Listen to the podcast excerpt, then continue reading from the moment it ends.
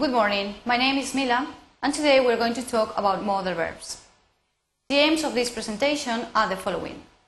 We are going to introduce students to those modal verbs which express the following two areas of meaning. Ability and necessity obligation. So, within the first group, we are going to focus on the modal verbs can, could be, could be able to. And then, within the group of necessity, we are going to have a look at have to, have got to, and must. Let's begin with the first group. Expressing ability with can, could, and be able to.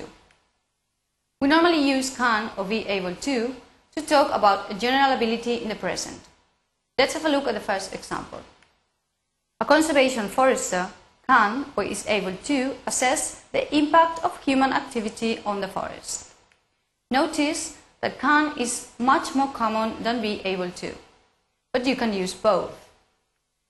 Similarly, we can use could or was were able to to talk about ability in the past. Let's have a look at the next example. Early foresters could or were able to guard royal forests and organize harvest plans in the Middle Ages. However, there is one exception to this rule, and this is that we only use could with the following verbs.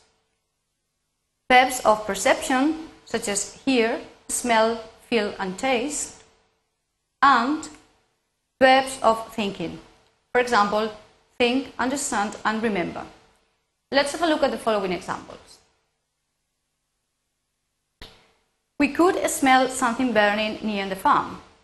Here we are talking about an ability in the past, but notice that smell is a verb of perception. So we can never use we were able to smell something burning near the farm. This example then is wrong. Let's have a look at another example. Hey, I can hear some steps. Someone is coming. Now we are going to focus on two different verbs. Be able to and manage when used to express a specific ability. Remember before we were talking about general ability, but this is a specific ability. So we only use was or were able to or manage to and not could to talk about a specific ability in the past. This means a single achievement. For example, the farmer managed, were able to defeat the bee with a well-aimed kick at the bee's stomach. Or, the farmer managed to, were able to control the locust pest with the use of, pesticides. Notice that managed to brings with it a nuance of effort. So if you use managed to, you are implying that the action was, I mean, you did it with effort. Remember that can and could is always excluded from these uses. Now compare the following two examples. The first one, I managed to, I was able to, but not, I could, delete the Trojan from my computer. In this case, we are talking about a specific ability at a particular moment, so this is a single achievement in the past.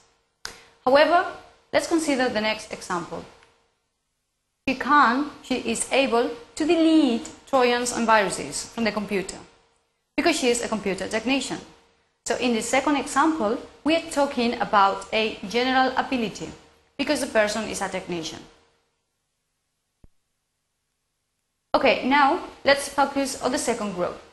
Now we are going to compare have got to and must. We use have to, have got to and must to express obligation. For example, in Spain, people have to pass a driving test before getting a driving license. Also notice that have to is the most common form used. Sometimes you can also use have got to. Normally have got to conveys strong feelings and is normally used in spoken and informal language. Let's consider the example. She's got to drive more carefully. I fear she may have an accident one of these days. So in this example, we have strong feelings about the person in this case. And now we're going to contrast have got to or have to and must. Must expresses obligation, but its use is different from that of have to in many respects. Let's have a look at these situations. First, must is used in formal writings, for example, forms, notices, and signs. Let's consider the example. You must anticipate and prepare for pest problems before they occur. This is taken from the Integrated Pest Management. Sometimes we can also use must in spoken English, especially when the speaker is in a position of power or has a higher status than the hearer. Let's have a look at the following examples. You must clean the room today, Sally. This is a mom talking to her daughter. So as you can imagine, the, uh, the relationship is unequal. The mother has power over the daughter. Let's consider the next example. You must take this medicine immediately. In this case, again, we have a doctor talking to a patient. However, must is used sometimes when there is some urgent necessity and when speakers are of the same status. Let's consider this example. You must get some vaccines before traveling to Guatemala. This is a piece of advice that you are giving to a friend, but you think that there is some kind of urgency. It's urgent that your friend get these vaccines. Now we are going to contrast must versus have to. Must and have to are also used to express different types of obligation, the so-called internal and external. Compare the, the two following sentences. I have to take care of the weeds in the farm. So imagine you are a farm worker. You work on a farm and your manager wants you to do so. He wants you to take care of the weeds. But if you could, you would do something different. So in this case, the obligation, the imposition is external because it comes from your manager. Let's have a look at the next example. I must take care of the weeds next week. Imagine you are the owner of the farm. So in this case, you use must because you think it is your moral obligation to take care of the weeds. So in this case, the obligation, the imposition is internal. Now let's consider some notes about the use of these modal verbs. Must and have got to are only used for the present or the future. So if you want to use them in, in, in any other verb tense, you have to use have to. I have got to, I must plant the cucumbers this week. So this is a present or kind of future situation. However, for the rest of forms, use have to. For example, if you want to talk about the future, you'll have to fertilize the soil for a great yield. You will use have to. Or, she's had to de-weed the mulch garden using present perfect. Also be careful because don't have to and must not or mustn't have very different meanings from the ones revised here. And also we normally use have to for questions we hardly ever use must or have got to. And now we're going to practice with some exercises. I want you to complete these sentences below with a form of can, be able to, and manage to. So remember, to do this exercise, first you have to decide if we are talking about general ability in the present or the past, or a specific single achievement in the past. Let's have a look at the exercises. Number one, in some countries, you, blank, get married when you are 16. Number two, I, blank, get into my house last night because I had lost my keys. Three, the doctor says I, blank, walk again in two weeks. Four, my grandfather, blank, speak four languages. Five, Blank, you blank to find all the things you wanted at the shops.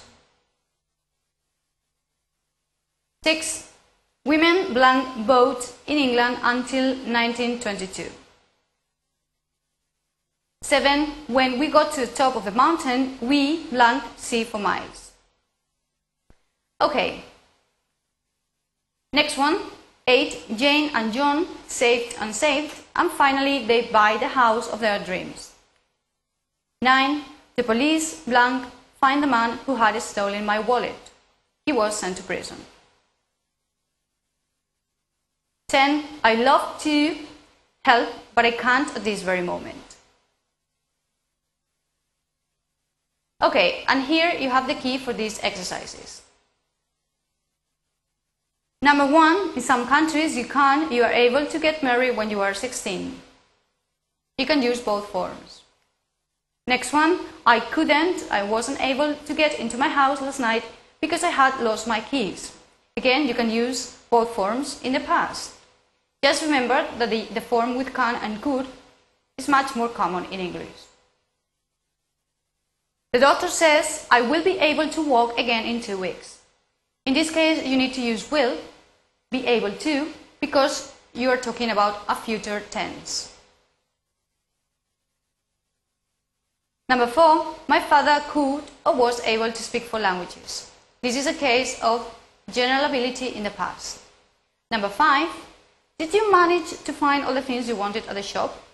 Notice that in this case, the uh, action requires some kind of effort. Number six, women couldn't vote in England until 1922. Seven, when we got to the top of the mountain, we could see for miles. In this case, we have a verb of perception, see. Next one, Jane and John saved and saved, and finally they managed to buy the house of their dreams. Again, some kind of effort is implied. It's required to buy the house of your dreams. Next one, the police managed to find the man who had stolen my wallet, so he was sent to prison. Next one, I love to be able to help you, but I can't at this very moment. And this is all for today. Thank you very much for your attention.